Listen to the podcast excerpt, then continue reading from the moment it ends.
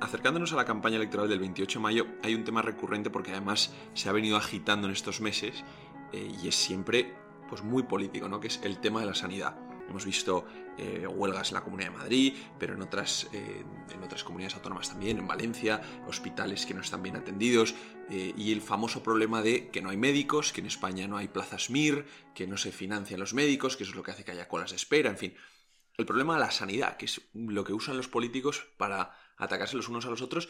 ¿En qué consiste, Nico? Porque es de estas cosas que oímos en las noticias, ahora vamos a ver cada vez más cuando se acercan las elecciones.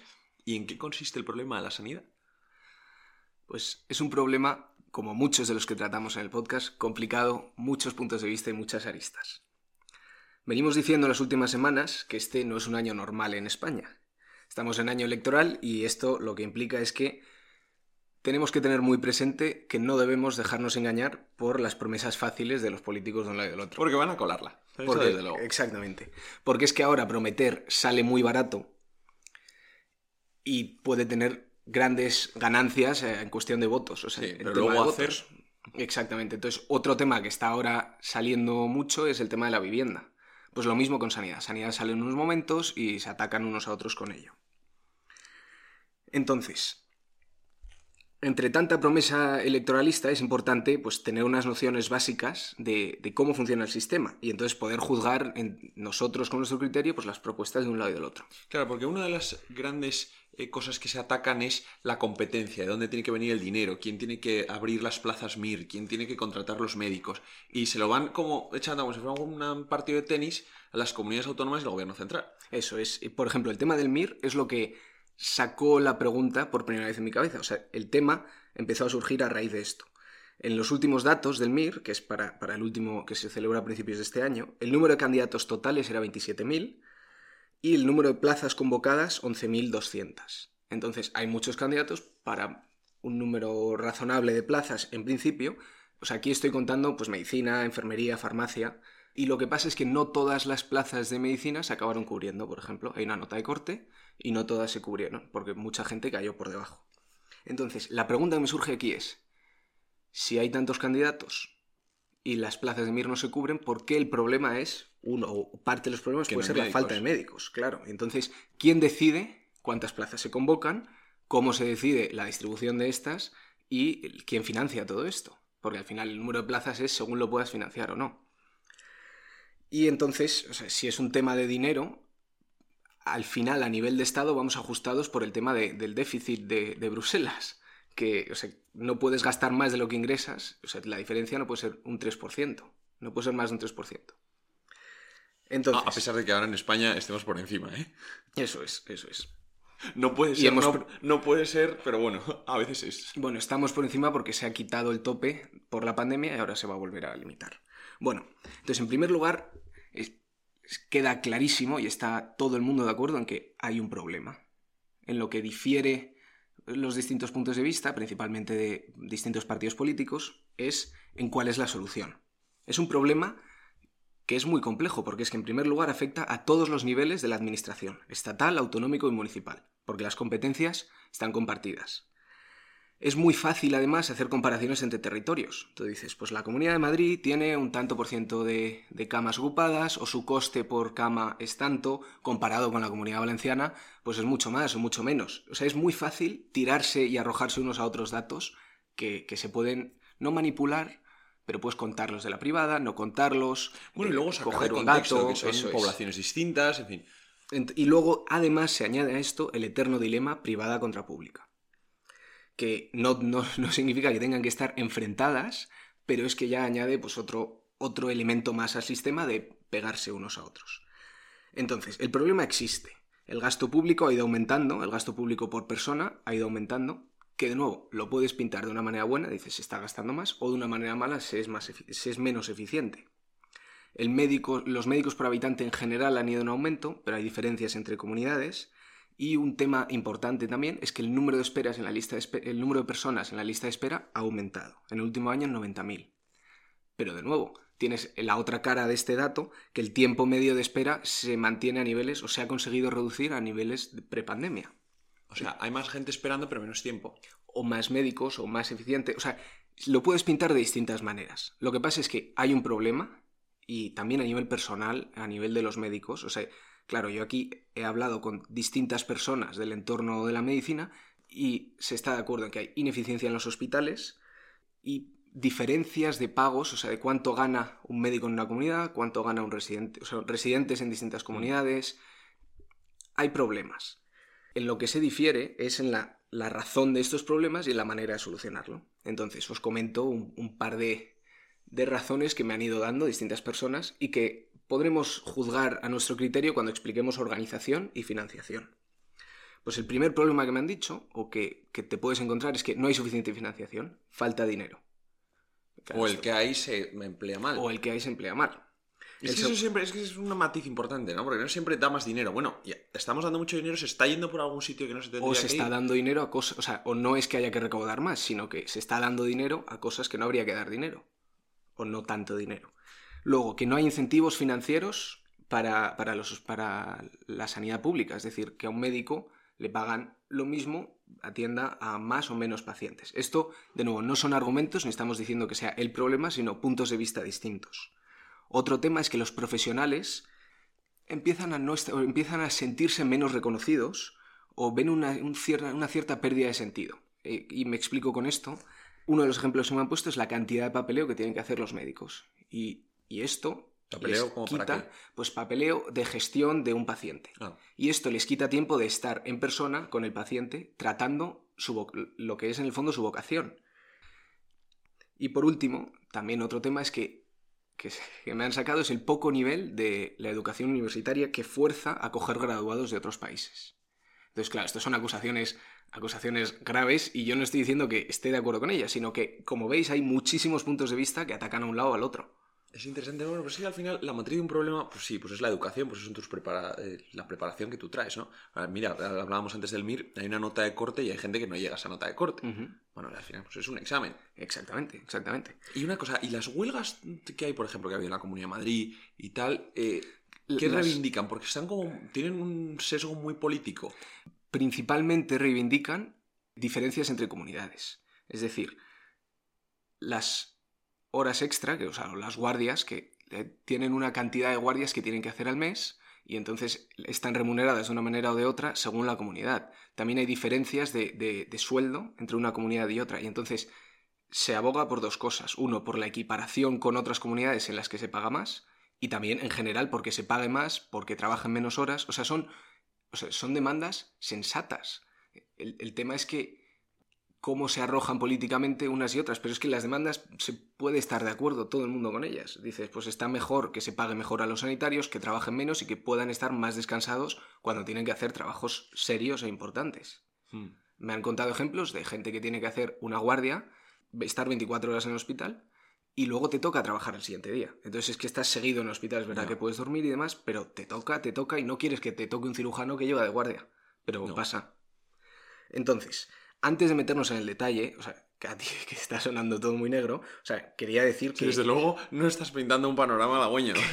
A pesar de la multitud de problemas que existen, o sea, nuestro sistema sanitario es increíblemente bueno, o sea, se puede mejorar, pero funciona, la cobertura es extensa, es decir, se cubren multitud de patologías y de enfermedades, se cubre, es universal, cubre a todo el mundo, excepto algunas pequeñas excepciones que ahora mencionaremos, y luego nuestros profesionales sanitarios están extraordinariamente bien formados. O sea, es, una carrera larga, luego la residencia interna, antes de ser especialista. O sea, es, un sistema serio que funciona muy bien y cuando lo comparas con... Bueno, por ejemplo, en el Reino Unido la sanidad está eh, absolutamente chañicos, la NHS, eh, las eh, horas de espera son, además ahora han aumentado muchísimo. Son han tenido problemas con eso. O sea, te puedes morir esperando una ambulancia en el Reino Unido, te puedes morir en una sala de urgencias, se han ido a la huelga las enfermeras por primera vez desde la Segunda Guerra Mundial. O sea, el sistema del Reino Unido, por ejemplo, está de verdad que hecho añicos. Han tenido muchos problemas ahí. Y también lo quería comparar con el sistema americano, que eso es otro lío con, y sin casi coberturas. O sea, el sistema americano o tienes dinero o, o no enfermes. Entonces, dicho eso, que, que, hay problemas, pero que funciona bien, y en general los índices de satisfacción que publica el Sistema Nacional de Salud son buenos con la, con la sanidad pública. Vamos a ver cómo está organizado el sistema. Nosotros lo que vemos, nosotros como usuarios, es que cuando tenemos algún problema, vamos a un centro de atención primaria, nuestros centros de salud, y que estos nos referencian, en caso de ser necesario, a hospitales, a la atención hospitalaria. Esto es nuestra interacción con el sistema de salud.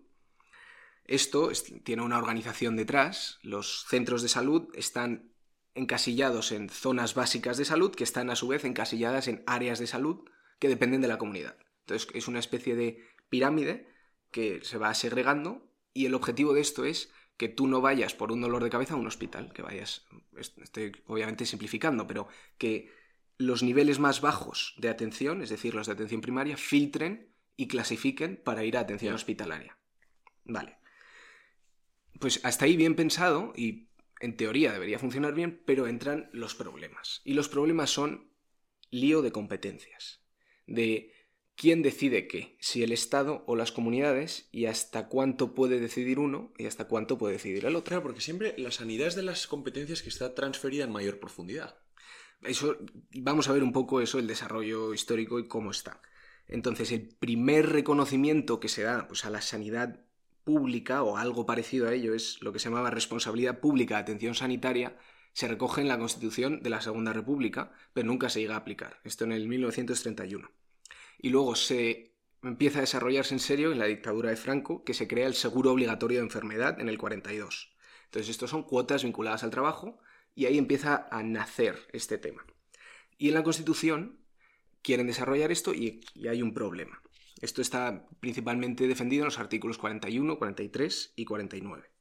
Y aquí se da al Estado competencias en sanidad exterior, coordinación, coordinación es la importante, y luego legislación de productos farmacéuticos. Entonces, la de coordinación, volvemos a ella, porque no da explícitamente, y sí que da a las autonomías la Constitución, la competencia de desarrollo legislativo y gestión, sino la de coordinación y establecer unas bases. Entonces, esto, si es un lío, es porque lo es y de ahí ha venido un montón de polémica durante el desarrollo de los estatutos de autonomía y el desarrollo del sistema de sanidad y de la seguridad social. O sea, ¿dónde acababa la, línea, el lío es dónde acababa la línea entre la coordinación y...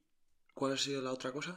Y las, las bases mínimas, es desarrollo y legislativo y gestión, esas son las palabras, que tienen las comunidades y el Estado tiene coordinación y establecimiento de bases. Ya, o sea, de la gestión y la coordinación como las diferencias. Eso es. Y entonces, sanidad también, según la, perdón, las autonomías, según la Constitución española, tienen la competencia, y está así, es sanidad e higiene. Entonces como que aparecen los dos sitios.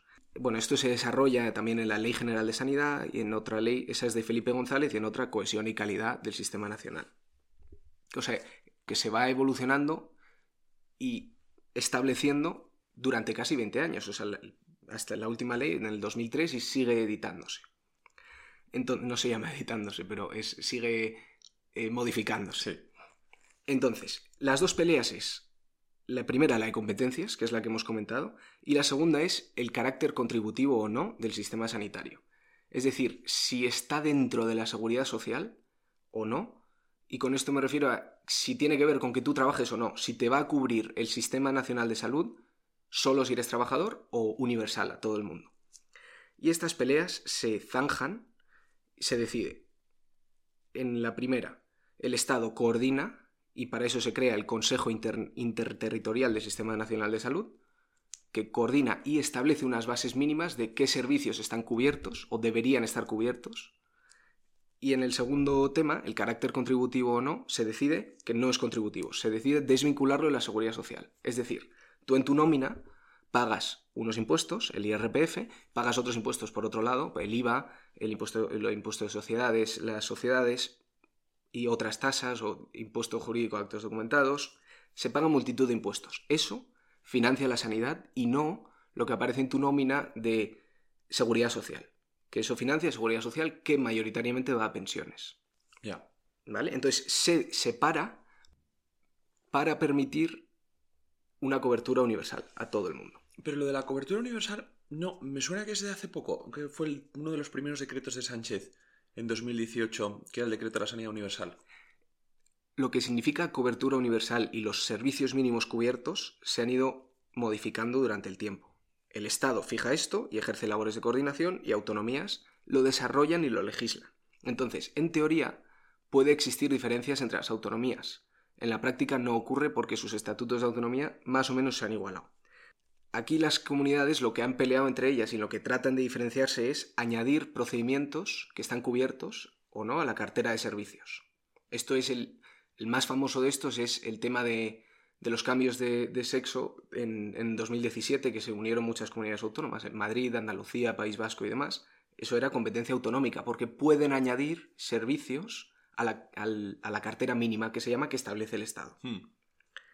Otro conflicto con el que pelean las comunidades es quién puede ser el beneficiario, que esto es lo que decíamos de cobertura universal. Que si trabajas sí o si no. Entonces, el Estado decide que todos pueden ser, todos son beneficiarios, es universal, o sea, no depende de si trabajas o no, excepto unas pequeñas excepciones que es los mayores de 26 que no hayan tenido un primer trabajo, extranjeros sin autorización de residencia, esto es importante porque es muy polémico en, en elecciones, y exceptuando pues, urgencias, mujeres embarazadas y menores. Sin embargo, y esto es por lo que digo que es polémico, las autonomías son las encargadas de expedir un documento certificativo de que eh, eh, estás exento de, de esta excepción, es decir, de que puedes ser beneficiario. Como ves, es un lío. El Estado decide las bases mínimas, las autonomías lo implementan y entonces hay multitud de, o sea, porque como que ha sido como un goteo de competencias que todavía no se acaba como de zanjar. Entonces hay cosas que se han quedado del lado del Estado, cosas del lado de las autonomías. En general, las bases mínimas a nivel del Estado, la implementación y el aumento de esas bases a nivel de autonomías, con ciertos límites en algunos temas. O sea, políticamente es un sistema ineficiente. Políticamente, políticamente. es un sistema ineficiente, sin duda. Porque crea mucha pelea y es que competencia entre comunidades autónomas. De pelear por un servicio o por otro y, pegarse con el Estado también. Y en la financiación esto ocurre igual. O sea, la financiación depende de cómo se, cómo se financian las comunidades autónomas, es otro tema ineficiente por... Por naturaleza, casi, ¿no? Por naturaleza, sí. Está completamente desvinculada de la seguridad social, como hemos explicado antes, y se financia a través de impuestos. Entonces, de nuevo la pregunta que se planteó en el principio cuando se empezó a desarrollar ¿Impuestos a cargo de quién? Los, o sea, esto aparece en los presupuestos generales del Estado o en los presupuestos generales de las comunidades autónomas. Y se resuelve, o en teoría, la responsabilidad es de las comunidades autónomas. Responsabilidad económica a cargo de las o sea, Las, autonomías tienen que financiar su propia sanidad. Sí. Pues es que si oímos constantemente que piden dinero al Estado. Claro, entonces, ¿cómo se, entonces aquí la pregunta es, ¿cómo se financian las autonomías? Pues las autonomías se financian a través del Estado. Entonces, para explicar esto, es que es, que es tal cual lo que has dicho. Entonces, es, hay que meterse un poco en cómo ganan dinero las autonomías.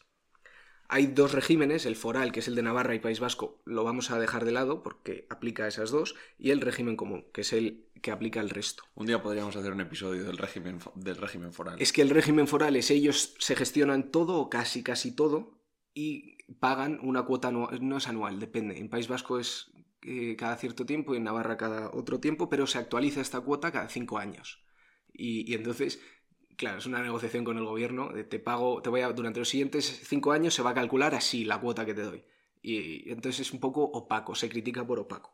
Bueno, el régimen común, que es cómo se financian el resto de comunidades autónomas, es a través de principalmente tres cosas, aunque luego tiene muchas coletillas. Tributos cedidos, Fondo de Garantía de Servicios Públicos y Fondo de Suficiencia Global. Y luego veremos que hay como cuatro o cinco fondos más eh, y que añaden a la ineficiencia y a la complejidad del sistema. Verdaderamente el sistema es elefantiásico, ¿eh? Es, muy complicado, es muy complicado. Los, los, tributos cedidos es que no todos los impuestos que se pagan lo pagas o al Estado o a la comunidad. El Estado cede algunos tributos a la comunidad y los puede ceder en el dinero o decidir cuánto se paga. Esto con la Comunidad de Madrid, el impuesto de sucesiones se ve muy claramente. Eh, la Comunidad de Madrid puede decidir, tiene la potestad de gestión, a lo mejor no es el término jurídico correcto, pero puede decidir. Y además recibe pues, un 50% de IVA y 50% de IRPF, pero no puede decidir sobre el porcentaje de IVA. ¿Me he explicado ahí más o menos? Sí, sí, sí. Entonces, hay una cierta cantidad de tributos cedidos a las comunidades. Y entonces, ¿cómo se reparte el dinero? Es mediante el segundo punto, que era el Fondo de Garantía de Servicios Públicos Fundamentales. Este fondo entra dinero por un lado y sale por el otro. El que sale va a las comunidades, y ahora veremos cómo se reparte, y el que entra es de todo lo que ganan las comunidades, la comunidad de Extremadura, un 75% de lo que gane Extremadura se aporta a este fondo. De lo que gane de los tributos cedidos. O sea, al final, lo que ganas al fondo. Al final es toda una pirámide de Madoff, porque son los mismos impuestos viniendo del mismo sitio. y del fondo se reparte a las comunidades. Entonces, es el fondo entra dinero, 75% de cada autonomía, más aportaciones del Estado, esto es importante, porque el Estado ahí decide sus presupuestos, y sale repartiéndose por población ajustada, que se llama. Entonces se ajusta la población pues según superficie, eh, según la población mayor de 65, un montón de variables que, que deciden cómo se reparte el dinero, este dinero cuantía importante. Esto claramente el dinero no pasa de la comunidad al Estado, del Estado a la comunidad, sino se hace una diferencia y se paga la diferencia. Sí, o sea, tiene una pinta que el dinero se va mareando de un lado para otro. Es que además a esto, pues tenemos el Fondo de Suficiencia Global y otros fondos. Voy a decir nombres para que veamos la cantidad de nombres que hay, que lo único que hacen es darle más criterios de decisión al gobierno de cómo se reparte el dinero aunque estén fijados, hay muchos fondos, se pueden ajustar los criterios. Al final, la decisión del reparto de dinero está en el gobierno. Fondo de convergencia, que se, que se conforma de, competitividad, fondo de competitividad y de cooperación, fondos de compensación interterritorial. Todo esto son cuentas, son gente gestionándolas y líos de dinero. Entonces, está clarísimo que cuando tienes que distribuir dinero siempre hay desacuerdos en los criterios que utilizas. y cuantos más fondos tengas, eso más gente tienes trabajando y más opaco Pero ¿esto se considera parte del problema o esto se considera como el too big to fail? No, no, es que esto ha sido así siempre. Hay, hay alguien que diga, no podemos tener ocho fondos. Eso es, eso es, una de las soluciones propuestas, que es ya lo, último que nos queda es qué soluciones hay a esto. Porque esto es de cómo es la financiación de las autonomías. Es de 2009 esto y se lleva proponiendo un pacto de Estado. Bueno, pacto de Estado se propone todo. Sí, el pacto de Estado por la financiación autonómica, pero en ese pacto de Estado alguien propone simplificar, recortar el Estado. Pues esto, claro, aquí ya entramos en tema político y para, ser medianamente objetivo, eh, pues y además partiendo la base de ver quién se cree estas promesas, pero he mirado las propuestas electorales para las, para las elecciones que se vienen ahora. Y, y es que, es que no, o sea, no da un poco de pena leer los, los, los programas porque puedes tapar de los colores, cambias las... O sea, no sabes de quién es, te lee un programa y te, puedes decir, ah, pues es de tal partido o es de tal partido. Es que no, no eres capaz de diferenciar. Tanto el PP como el PSOE se convierten en... Son, son partidos, no es que se conviertan, son statu quo. Es decir, esto ha funcionado así toda la vida, lo llevamos haciendo toda la vida y ¿por qué vamos a cambiar estas alturas? O, o no quieren meterse en detalle en los en las propuestas de, los panfletos. Pero, por ejemplo, el PP, resaltando tres del PP y del PSOE, por resaltar, ¿eh? pero que no decían nada. El PP sí que mencionaba reformar el sistema de financiación autonómica, que es lo que hemos estado hablando. Dice también de ampliar el número de plazas en medicina, pero es que decir y prometer es que es facilísimo. Y luego habla, como no, de digitalización. Esto es la palabra estrella. Y PSOE dice salud en todas las políticas, es decir, incorporar el punto de vista de salud en cualquier política que hagas para que no salga perjudicada mejorar las listas de espera, que em, es un problema a mejorar, y también dice salud y cambio climático y cómo afecta y demás. O sea, algunas cosas sí que sabes por qué la tira en el, en el panfleto, pero... Sí, pero son eslóganes. Sí, sí, sí, no, no, o sea, no dicen nada, ni, uno ni otro, ¿eh? Y además, es que parece que se lo toman a broma. Recientemente, eh, el gobierno ha sustituido al titular de la cartera de sanidad. Salió Carolina Darias y ha entrado José Miñones y por un tema de que Carolina Darias va como candidata al Ayuntamiento de Las Palmas. Y es que te da una sensación de, esta lleva aquí los años que, o sea, sabe un poco cómo funciona y la está sustituyendo por temas electorales, o sea, claramente no estás centrado en lo es que, por ejemplo, Sánchez creo que lleva eh, cinco ministros de sanidad.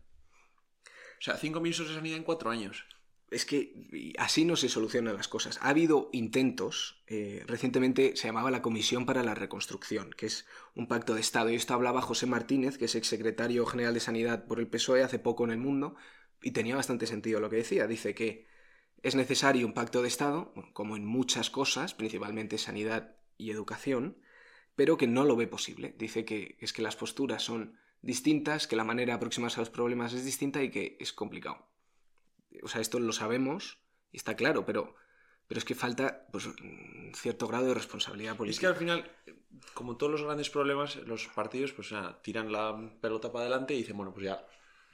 Ya, ya, saldrá, ya saldrá, ya saldrá, ya saldrá. Llevamos pues 40 años de un sistema desbordado, elefantiásico de grande, ineficiente. Sí, sí es que es, así con otros temas también nos está pasando. Entonces, así como, pues como reflexión final, o sea, es que tenemos, lo que hay es un modelo que en última instancia está legislado por el gobierno, pero está gestionado por las comunidades autónomas y financiado por las comunidades autónomas con dinero que gestiona el gobierno, mediante un reparto con criterios pues, establecidos que pueden cambiar. Entonces esto es, es que es una receta para malentendidos, peleas entre regiones y peleas con el gobierno. Además de favoritismos y, o sea, todo ineficiencia. O sea, un sumidero, un sumidero de ineficiencia. Ineficiencia, eso es. Y como último apunte también, que es importante que todo el dinero que, deja de que se destina a otras cosas, deja de destinarse a sanidad. Entonces, el Estado aporta a los fondos que mencionábamos, realiza transferencias, pero esas pueden, o sea, eso está en los presupuestos generales. Si aportas a otros lados, no van a las comunidades. Entonces, pues, es que es un tema muy complejo.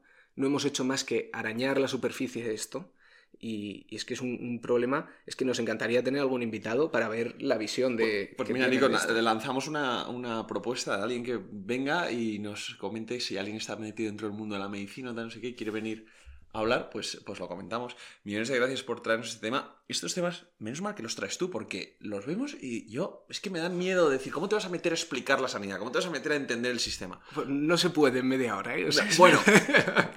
Y además, esto como la física cuántica, si crees que lo entiendes es que no lo entiendes. Exactamente.